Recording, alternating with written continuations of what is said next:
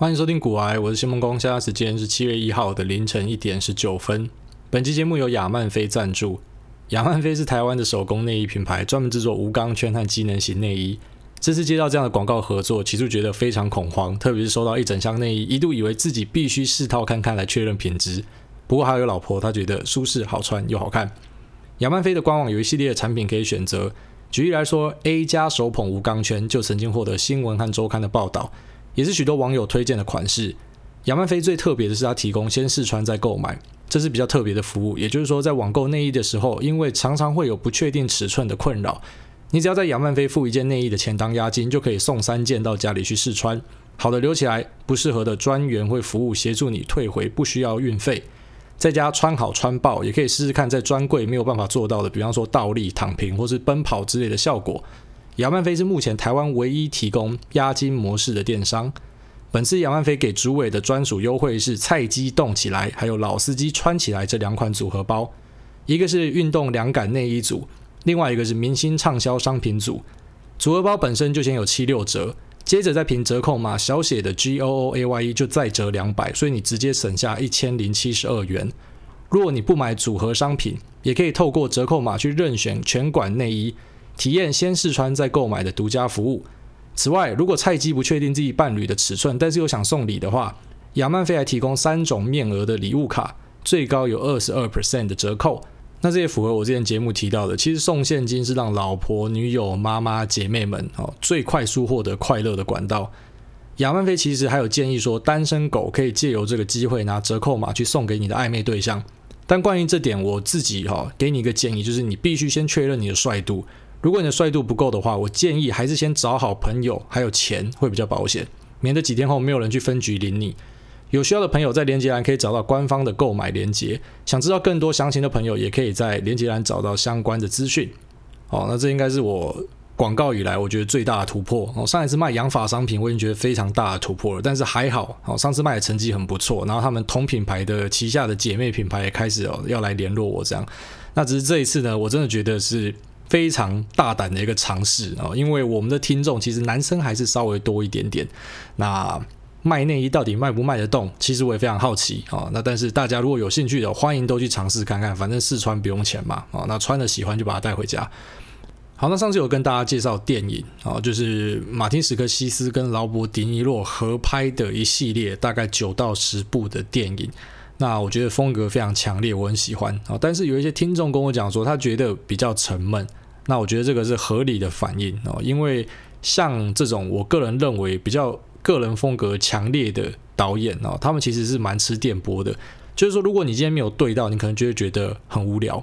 那与这种导演相反的，我个人就觉得，比方说麦可贝就是一个哦，就是整天炸来炸去的嘛。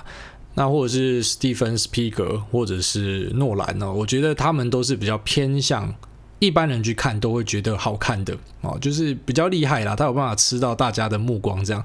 那可是我个人就是还蛮喜欢怪咖的哦，一直以来有在听我们的应该要知道说我很喜欢那种很奇怪的人。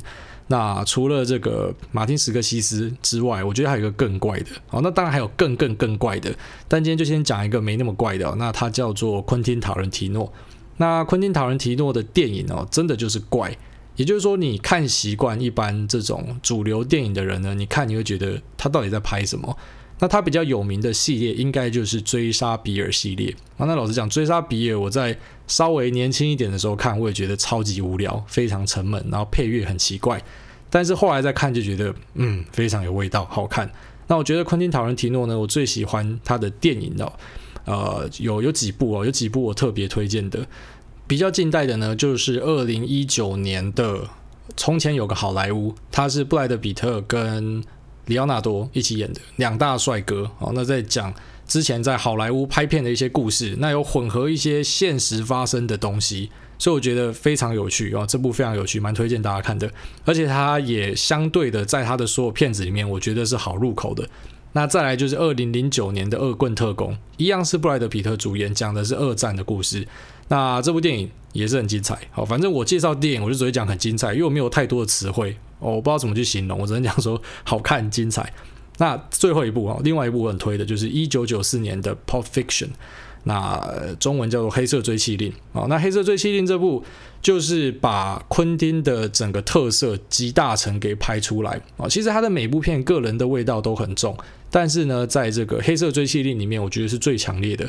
比方说哦，它的里面会有很多那种决斗式的场景，他很喜欢有那种决斗场景，大量的脏话，然后呢，大量的暴力画面，哦，他很喜欢去拍这样的东西。那有些人把这个叫暴力美学啦，那我觉得没有那么假掰啦，哦，他不是这种美学啊，就是他就喜欢拍一些很直接的画面，那我很喜欢。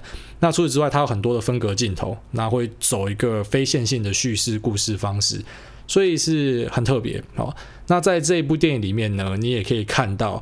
哦，这个 Samuel Jackson，也就是很常讲 motherfucker，把 motherfucker 讲的最标准的这一位演员，好，在这里面也讲了一大堆的 motherfucker。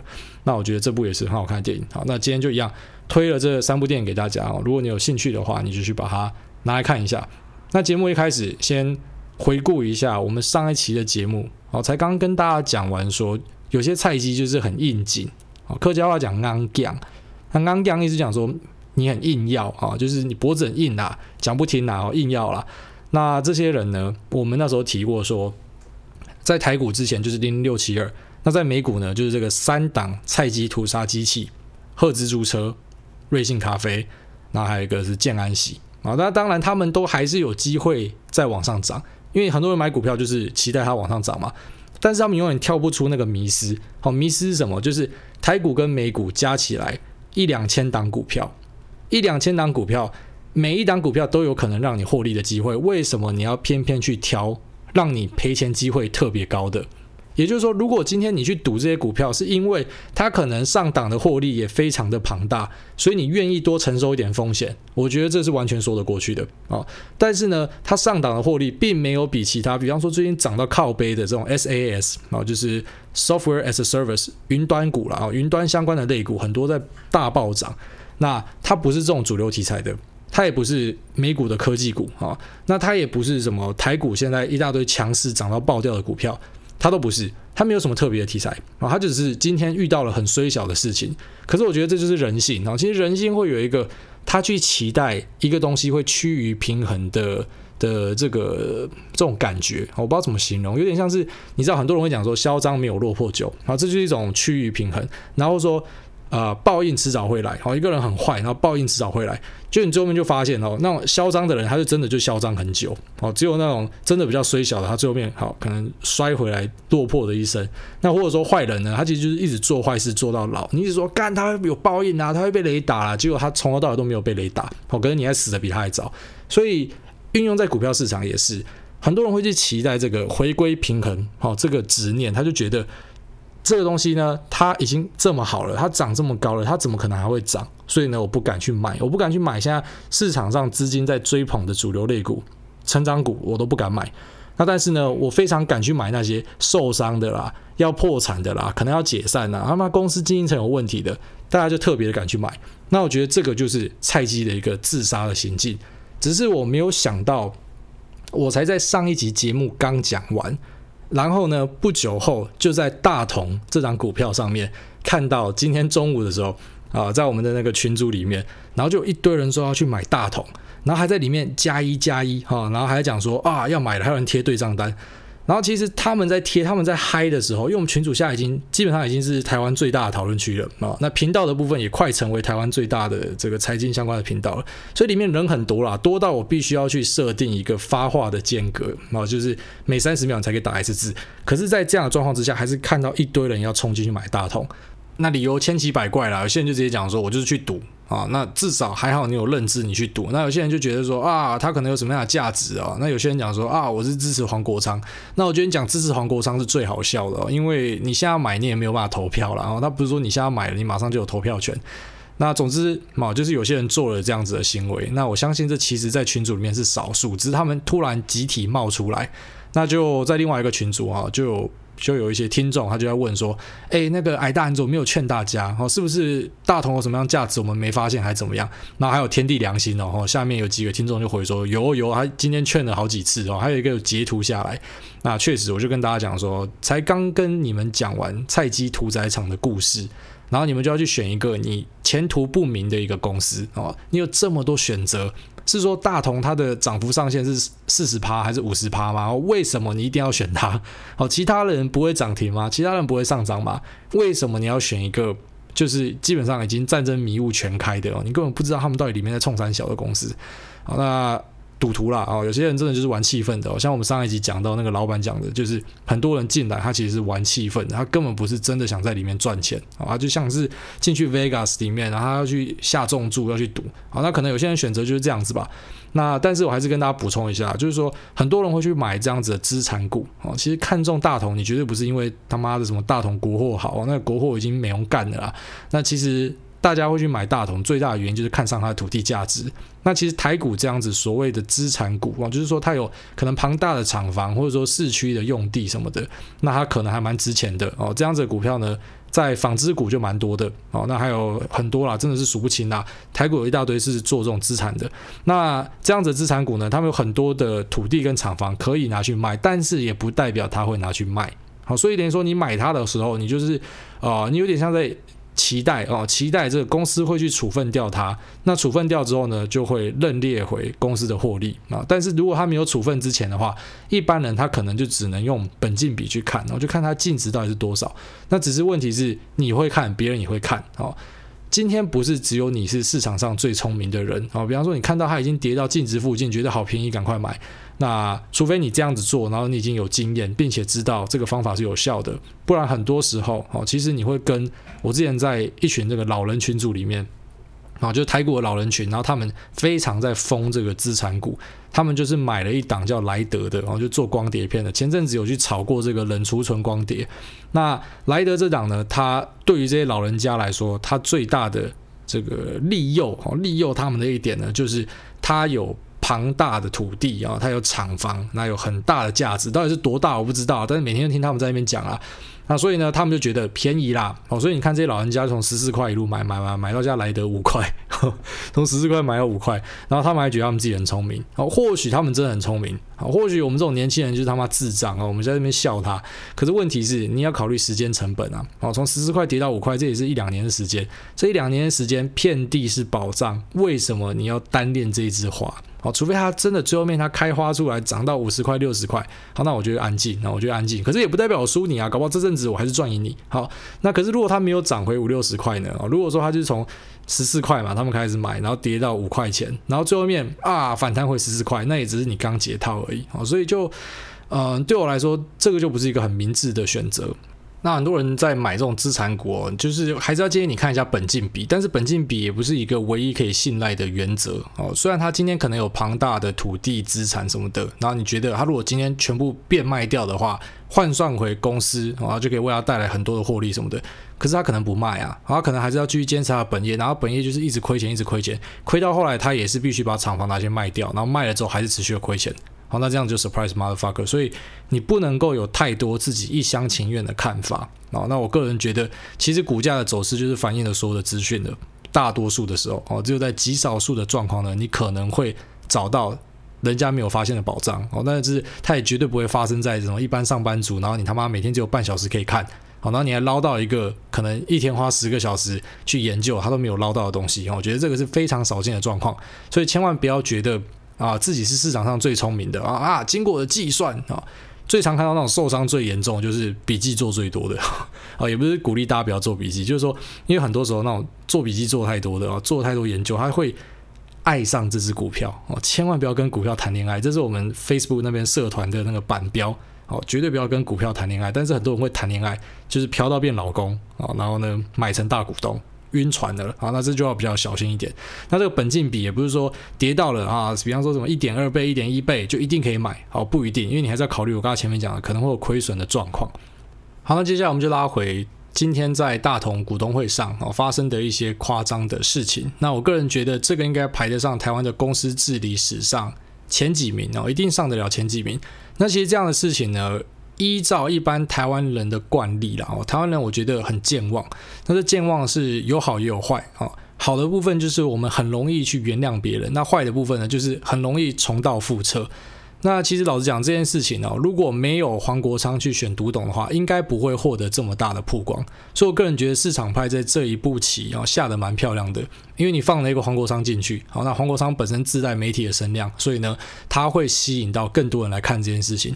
如果今天没有黄国昌的话，可能这件事情就是成为台股的另外一个神秘的啊小案件，然后呢，大家很快就把它忘掉了。好，那这件事情，我个人觉得它最夸张的一点哈，就是今天在股东会。上哈，那黄国昌就有在脸书上 po 文，讲说他看到的一些很夸张的事情。那只是他 po 文的时候，我当然要去考究一下，到底是不是这样子。那于是我 Google 哈，一 Google 不得了，原来不是只有大同的股东会，在前几天的华映股东会就这样了哈。大同的公司派呢，他们就找了数以百计的黑衣人。好，那黑衣人到底是不是黑道，到底是不是混混流氓，不一定啦。好，反正就穿黑色衣服的，大概找了几百个人这样子。那问题是我个人觉得，一个正常治理的公司，哦，根本不应该发生这样子的状况。好，什么样的股东会，你需要找到数以百计的人来维系？哦，公司里面的人没有吗？你为什么要找外面的人来维系？所以这就很奇怪了。那根据黄国昌的发文哦，他点出几点。首先，第一个，大同的股东他们对股东会的程序提出违法质疑的时候，主席林郭文彦通通不回答。哦，就是老板，老板就不回答你啊。那问说今天的股东会出席率多少，也不鸟你。那在在会的这个投保中心的代表啊，好几个，他们有去提出强烈的质疑，说公司怎么可以非法的去排除股东投票的权利呢？那投保中心他们表示异议之后，要求列入记录，主席还是不屌啊，完全不屌。那我你觉得后来发生最夸张的事情呢，就是司仪随后宣布，数十个法人股东和个人股东通通把投票权给剥夺掉。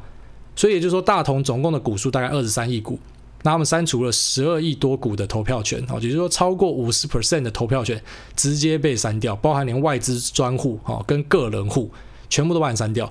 那其实我个人看到这点的时候，我就知道今天一定出大事，好，因为在一般的状况之下，你是不可能看到这样的事情的，这个非常罕见哦，非常罕见。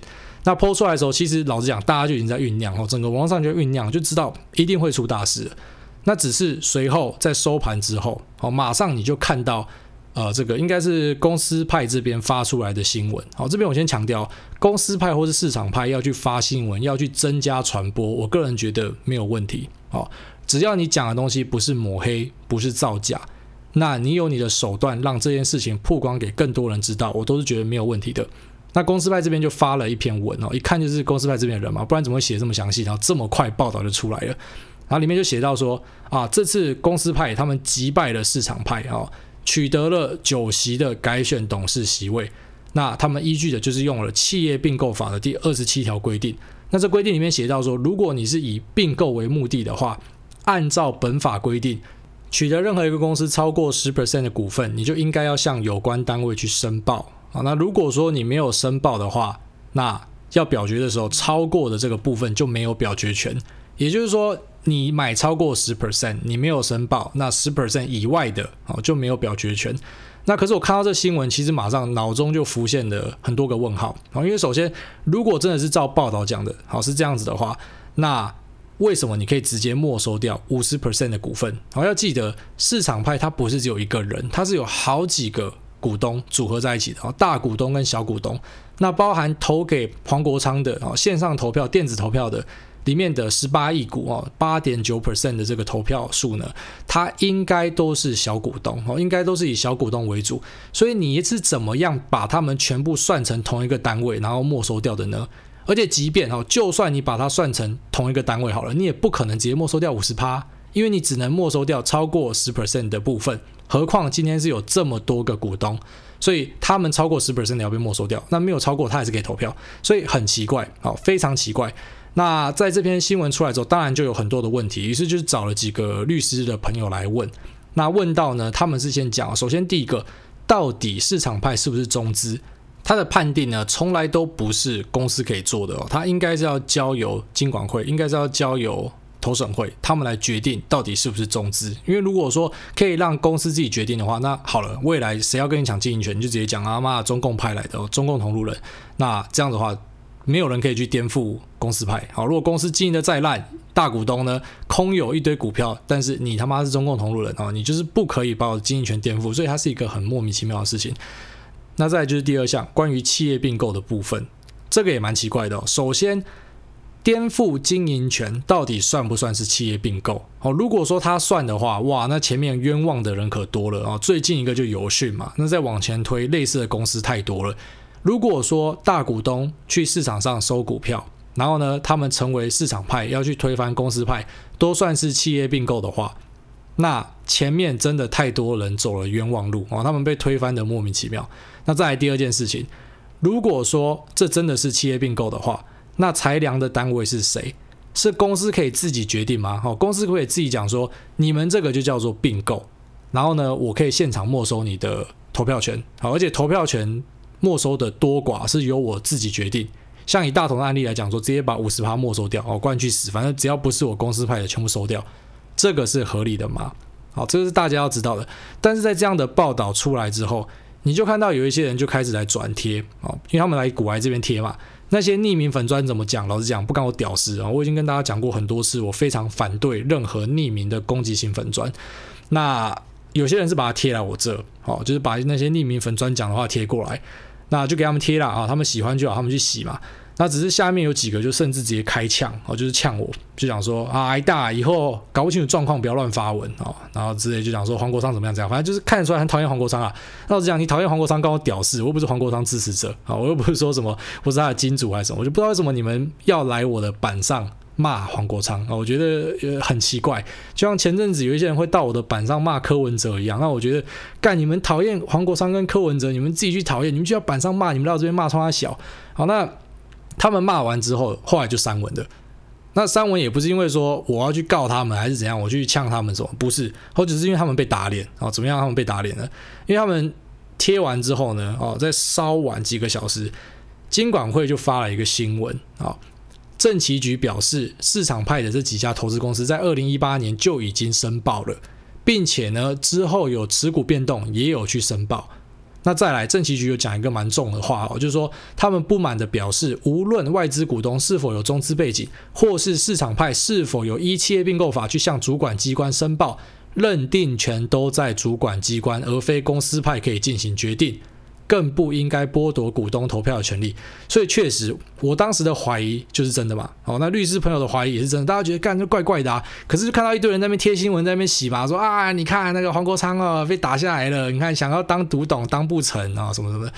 那其实这件事情啊，我觉得就像是我后来的结语下的，就是说当风向很乱的时候，不清楚状况的人真的不要骂太快啊，因为我们老实讲。大家都是进市场的人，好，虽然在脸书上很多摆明是来带风向的，那我懒得屌了。但是，比方说你在我们群组，你就可以看得到，哈，大家虽然很明显看得出来有不同政治立场，哦，有些人直接摆明讲说他就是挺国民党，有些人摆明就是说他是挺民进党的。可是你会发现说。你看我们的群组里面，大家还是可以很理性的去讨论事情。为什么？因为我们有共同点，我们的共同点就是大家是来赚钱的，好，大家都在赚钱的，所以我们就事论事嘛。可在脸书上，可能有些人他不是来赚钱的，他就是收钱办事，就来带风向嘛。那我讲，你到底要带什么风向？哦，我觉得很很奇怪哦，因为我们今天在探讨的一件事情就是，公司派到底有没有权利可以大到这样，可以做这么多夸张的事情？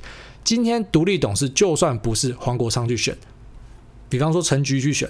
或者说讲一个更直白的，吴思怀去选，然后还是那个国民党的数位诸葛亮，不管是谁去选啊，即便我不支持他，比方说我就觉得嘛，吴思怀就是个烂咖嘛，哦，假设我这样想啊，那确实我前面节目也讲过嘛，我讲说国民党如果有吴思怀在啊，就基本上没救，虽然他本身就已经很没救，可是有吴思怀在就很难救嘛。好，那即便是在这样子的状况之下，我讨厌他，我不希望他选上独董，我也不会出来帮大同护航，这个是很基本做人的道理，好。那我是不太理解，就是说为什么这么多人把讨厌黄国昌放在公司治理、放在台湾的金融秩序之前，这个是我比较难以去理解的。那可能是我的同温层比较厚，好，我同温层的朋友们，老实讲，大家日子都过得不错了，哦，有钱人不少了，大家都认同我们这样的观念，就是这个是金融管理的秩序。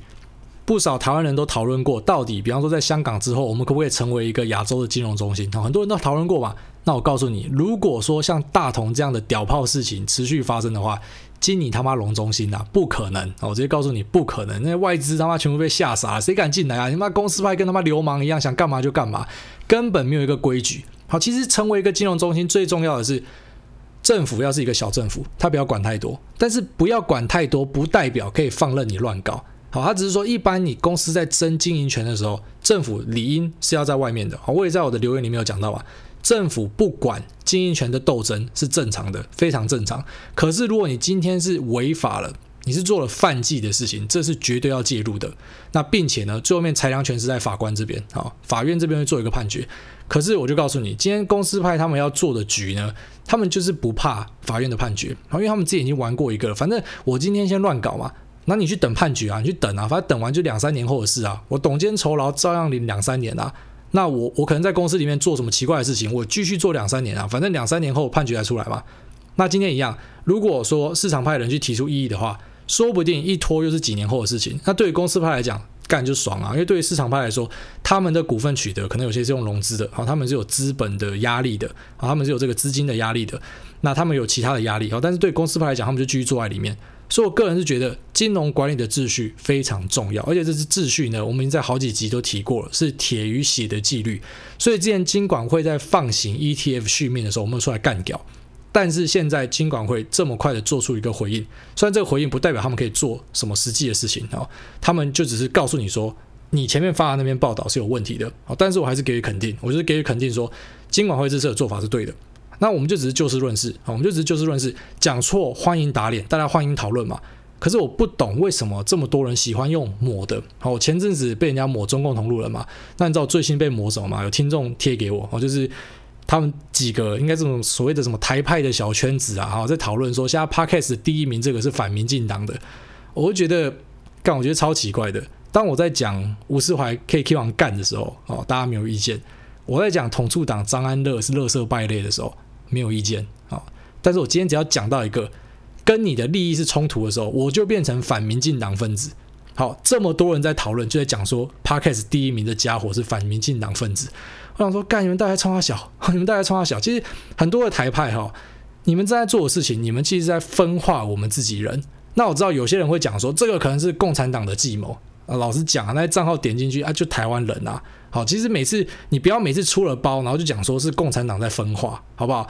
我们就不可以去承认说我们之间有很多这样子很激进的老鼠屎嘛？而且这些人是不见容于社会的，因为在他们的观念里面，他们因为讨厌黄国昌，好，他们因为讨厌，比方柯文哲，好，他们这几个这个最常被讨厌的人，你因为讨厌他，你可以把很多事情的到底他是不是正义与否？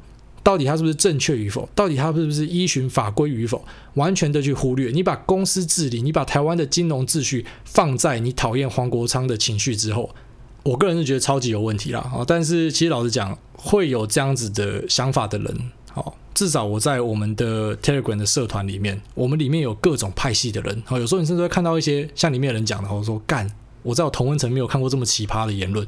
可是今天在大同的事件上，哦，我非常肯定。群组里面大家的讨论非常的冷静啊，那就是就事论事。即便呢每个人的意识形态不一样，支持的政党不一样，可是我们就去谈论一个在公司治理上，在台股上对于台股的影响是什么？对于这个台湾未来在金融界的影响是什么？这件事情去做一个讨论，没有很困难哦，真的没有很困难。但是在脸书上，老讲，脸书是一个完全开放的空间啊，各种怪人都有，那我还是只能接受，我还是只能承担。你们要讲我是时代力量粉哦，你们要讲我是反民进党，好，或者像之前要讲我是中共同路人，随便啦啊，随便大家去讲，反正老话一句，自己过得开心重要啊，自己到底口袋有没有钱，自己知道啊，到底有没有赚到钱，到底生活快不快乐，自己知道。好了，那我们接下来就进入我们的 Q&A 的部分。好，首先第一位这个士林刘子谦啊，他说。五星潮吹，最近接到借贷电话都说我超干有钱，连老婆的电话都抢着接，结果被老婆骂。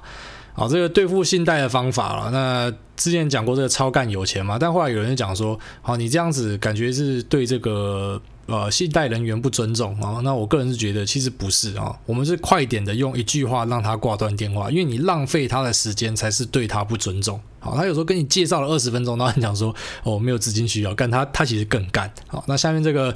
苗栗海上祭囧，他说同乡五星吹一波，台币在六月时还在狂升，甚至来到近年相对高点，但指数却没办法上去。对于外资钱汇进来，但是没有积极进来股票，请问主委怎么解读？啊、我是绝对有进来股票啊，我不知道你是怎么看的哦，就是。你看指数是指数，当然就是台湾的指数是加权指数，在台积电这部分太重了。然后，但是老实讲，除了台积电之外，你看一下柜买指数好不好？柜买指数根本就是一个 V 转大飙升呢。然后，所以进来的钱是有在买股票的啦，他是有在买股票的。好，下面这个 Juicing 他说相见恨晚，挨大你不偏颇的政治立场我非常欣赏，这是现在多数捧政党懒趴的 KOL 界少见的。容我说一声，我爱您。啊、感谢你的吹捧哦。那其实对我来说，我个人对于政治比较没有那么的敏感哦。其实老实讲，我个人还是那个老建议，就是你每次去投票的时候，不要想太多，也不用看太多脸书哈，你就把大家的政见看一遍，然后你觉得谁对你好，你就投谁。这个真的是最简单的做法。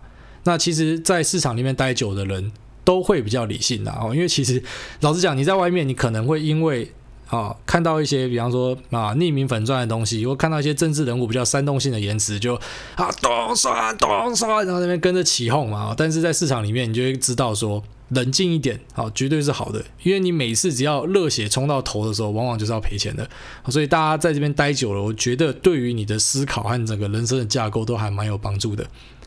下面一位鹦鹉哥啊，鹦鹉哥说他二十三岁新鲜人，如果对投资有兴趣的话，会推荐当理专吗？我觉得怪怪的，因为理专比较像是一个业务的成分，他就是在卖产品啊。那如果说对投资有兴趣，我个人觉得多阅读是一个好方法，因为工作到最后面就是为了赚钱，而且大多数的工作几乎都是在重复哦。那你应该还是多阅读，那或者说往券商的交易员、分析师哦这边去走，才会是比较精准的。好，下面有一位啊、三星，三星直接跳过啊、哦，这应该是新人，新人不知道说，你要么就一星把我骂爆，要么就五星啊、哦，但是只有五星我才会理你。好，这个 Love GG 哦，会不会是我们群主那个反指标 Love GG？他说五星吹捧，选我选我。投资最初需要的就是要建立基本仓位的资金，一般人要么跟家里拿，要么自己赚。请问主委当初大概是存了多少才下场？又主委建议资金跟标的价格比例大概抓多少？例如存了一百万，GG 买两张后，剩下的钱只能摊平或加码一次，感觉就不顺。这种只有一点点资金的时候，是不是只适合玩价位较低的股票？例如股价只有二十元的个股，这样摊平或加码比较灵活一点。好，当然钱少就有钱少的做法。那我最早就是从几十万开始哦，那慢慢的累积，其实就一直去把本金加大哦。那至于你说钱少的话，是不是就应该要玩便宜的股票？我觉得不是这样哦。老实讲，有时候单纯一点，你就回到投资的本质。好，如果说你没有办法选股的，你就买 ETF。好，讲过 N 次。那如果你有办法选股的，好，回归投资的本质是什么意思？就是你看好一个东西，你就买进并持有，这个就叫做投资的本质。但现在很多人在市场里面，他们追寻的是要稳赢的，好，他们要追求一个稳赢的东西。那我个人觉得，这个到最后会迷失自我。好，如果说你真的一百万，你就是。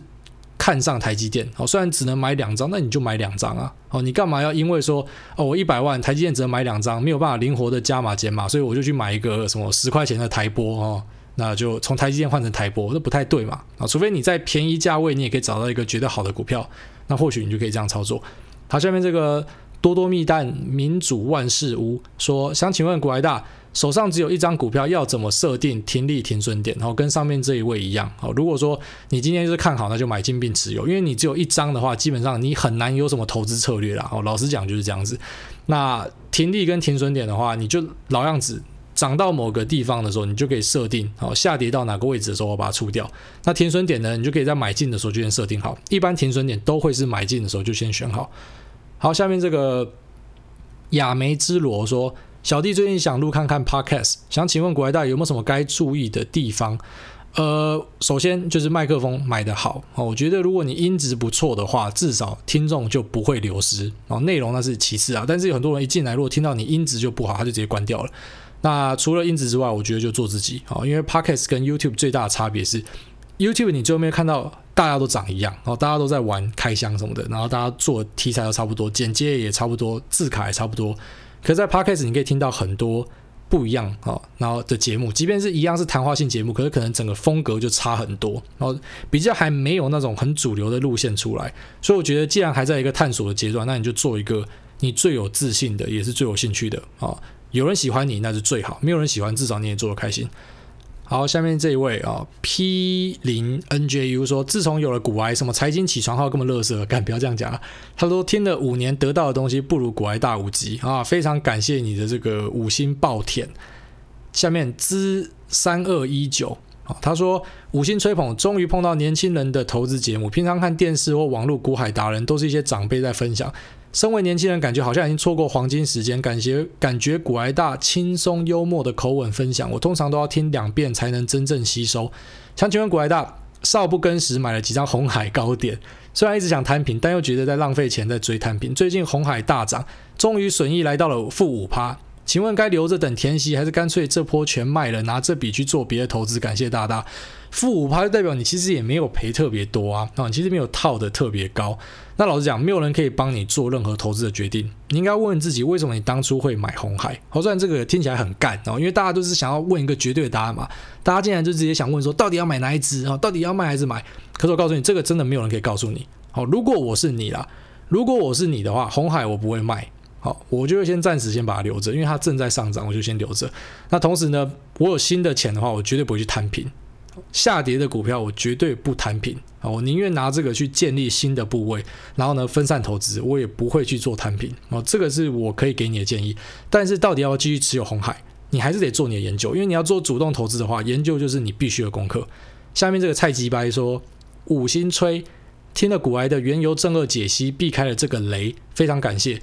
想请问台塑四宝也会有溢价的风险吗？台塑四宝哦，他们是现股，现股就不会有溢价的风险。但是现股呢，它会有，比方说本益比过高的风险啊，也就是说大家狂买狂买，然后买到本益比评价偏高。那但是呢，它比起这个呃商品的溢价，它还是有差的哦。本益比高的股票，有时候它就单纯是成长股，所以市场肯定它，给它比较高的本益比。但是呢，像原油正二，你买溢价就是。摆明了你买贵了哦，你就单纯买贵了。那现股的哦，本益比买高了，我个人觉得还好哦，跟这种原油商品比起来还好。但是台塑四宝其实我觉得已经算是相对保守的商品了，所以你确实可以用本益比去看，然后确实不要买太高哦，因为它不太像是成长股。好，下面这个欧马克，好，欧马克说破产 ETF 其实还可以再出叠升 ETF、被告 ETF，还有败诉 ETF。没错嘛，大家要玩全民大赌场嘛，所以就是最惨的把它包一包哈，爱赌就全部进去赌一赌。下面这个 Cool Cool Go，他说感谢癌大的经验分享，每次听都学到很多新知识。想请问癌大对 Boston Dynamics 的机械狗跟机器人相关产业的未来有什么想法？最近看了他们机械狗的开箱影片，觉得未来可以应用在很多地方，想知道值不值得研究。感谢股癌大的回复。我其实，在看完黑镜哦，Netflix 那个黑镜影集之后，有一集就是像是这个 Boston Dynamics 的那个狗哦。狗，然后很，但是只是它被改装成杀人机器这样。自从看完这个，我就对这家公司非常感兴趣。那确实，它的机器人好有很多的梦想的空间呐。那只是你要说它实际上可以应用在哪，我觉得这还算是一个比较前期的技术啊。到底运用在哪里，那可以创造出获利？你要记得，投资股票最重要就是要看获利，它到底可不可以赚钱？好，那可以在哪个方面赚钱？我个人是还没有找到啊。那期待你来跟我分享啊。只是我目前没找到。但是我对于这家公司确实是非常的感兴趣。好，下面一位这个 Asathor 说，自从发现古埃的节目，完全被圈粉，不止通勤听、上班听，还陪小朋友玩、喂小孩吃饭也一起听，食欲特别好。我不是听说讲说我语助词太多，小朋友听得不好吗？哦，你有一些爸爸妈妈有这样的建议哦，看来你是不介意的，还是注意一下啊。下面这个 Be With 一九八一说，感谢主委介绍的 Who。啊，这个 The Who Who 是那个 H U 啊，那他是一个蒙古乐团啊，这我在我个人脸书贴的，所以代表他应该是我个人脸书好友或者有在追踪这样。他说人帅声音迷人，通勤骑车必备。除了斗阵俱乐部拆火车，那发条橘子也看吗？The Who 屌炸，特地来留言感谢啊，我非常喜欢 The Who 这个蒙古团，我真的觉得又帅又 man。好，那他的。他的歌大家可以去听看看，你可以从搜寻排行榜热门那一两首开始听哦。那我觉得你听的时候，那个蒙古的协议，即便你没有啦，可是你就会感受到那个沸腾哦，好像他妈的身体里面有几百只马在跑这样。那至于你讲发条橘子哦，这个。好片哈，它也是一个好片。那我觉得它跟《猜我在哪斗争俱乐部》不一样，就是会被大家归类于这种我讲的哦，就是呃 cult film 哦，就是比较小众的邪点电影啊。那这一部我觉得又比较硬一点哦，它比较硬一点，所以我当初是没有推荐给大家，但是我自己也蛮喜欢的。下面一位这个瑞斯叔叔开舵，他说优质节目五星吹爆，最近才开始听主委的频道，想请问一下主委，为什么冰鸟还敢下来？干之前就有人问过了，他妈冰鸟就是信心爆棚哦，膨胀了，膨胀了才敢下去，然后就只好被瑞斯叔叔给剁掉。好，下面这个乱煮大厨说打到爆弹好节目哦，不是打到爆弹，我在讲说好到爆弹好节目。请教挨大，创新高是指历史新高还是多长时间内的新高？谢谢。他应该在讲我上一集提到的哦三个心法之一。那这新高哈，我觉得你可以看啊，差不多就是两三个月内的新高就算是新高哦，因为历史新高没有那么容易创。可是比方说。啊、像这有一只股票叫和生堂啊，和生堂在两千年的时候创了一个超级的高价，然后之后就一路死哈，死到后来十二十年之后又再再一次的去创新高哈。那这样的状况之下，难道你要说，比方说它未来的十年就不能买它吗？一定要历史新高才可以买吗？我没有这样子。那以我来看，我会以比方说至少一季两季哈，它已经拉平了，好，它已经前面没有一座高山就压在前面，然后上面一堆套牢的冤魂。好，你要知道套牢的冤魂对你的股票是有影响的，因为每次涨上去，他们就会开始卖股票，所以已经有经过了几季的消化或者几年的消化之后，我觉得它在几季之内的创新高都是可以观察的，然后它都是可以观察的。好，最后一位啊，最后一位这个 N 哦 N 他说 QA 机器人理财，请教主席，对于一个投资新手会建议使用机器人理财管道吗？谢谢，不建议，非常不建议啊。机器人理财，所谓的机器人理财呢，它就是指说，它可能帮他套用一些参数，或者说他直接用一些很基本的选股方式啊，比方说低本益比、低本净比啊，然后怎么样高营收成长之类的，反正套一些公式，然后让你去选嘛。可是问题是，它到底公式套的准不准？哦，数字有没有用对？参数有没有设对？那以及过往的绩效怎么样，你都不知道。我个人还是觉得现在是一个 ETF 很方便的时代。那 ETF 它就是可以让散户直接参与市场，而且是可以在不了解。甚至可以讲说，你即便不求甚解的状况之下，你都可以去使用这个工具，好，因为已经跟以前那种你买个股哈，基本上是单押，那它的风险是很高的。那现在已经有这种你可以直接唾手可得的分散投资的工具啊，那你当然就直接用这样的工具就好。你用机器人，你根本不知道它机器人是怎么做的啊，除非你完全熟悉这个机器人它里面套用的做法是什么，那并且你也认同，那并且你也回测过，你也觉得这东西是有效的，你才用好。不然路边来路不明的机器人，千万不要乱用，因为人家一定只会告诉你说啊，这个东西保证获利二十趴了，我干你，保证获利二十趴，你干嘛不贷款 all in 哦？反正你只要每次听到人家跟你讲说保证获利的，绝对都有问题。好，那我个人还是建议你说，呃，现在是一个散户有很多工具的时代，好，那不要挑一个你根本不知道它里面卖什么的药，哦，然后这样的工具来用，我觉得是不适合的。好了，那节目今天到这边啊，晚安，拜拜。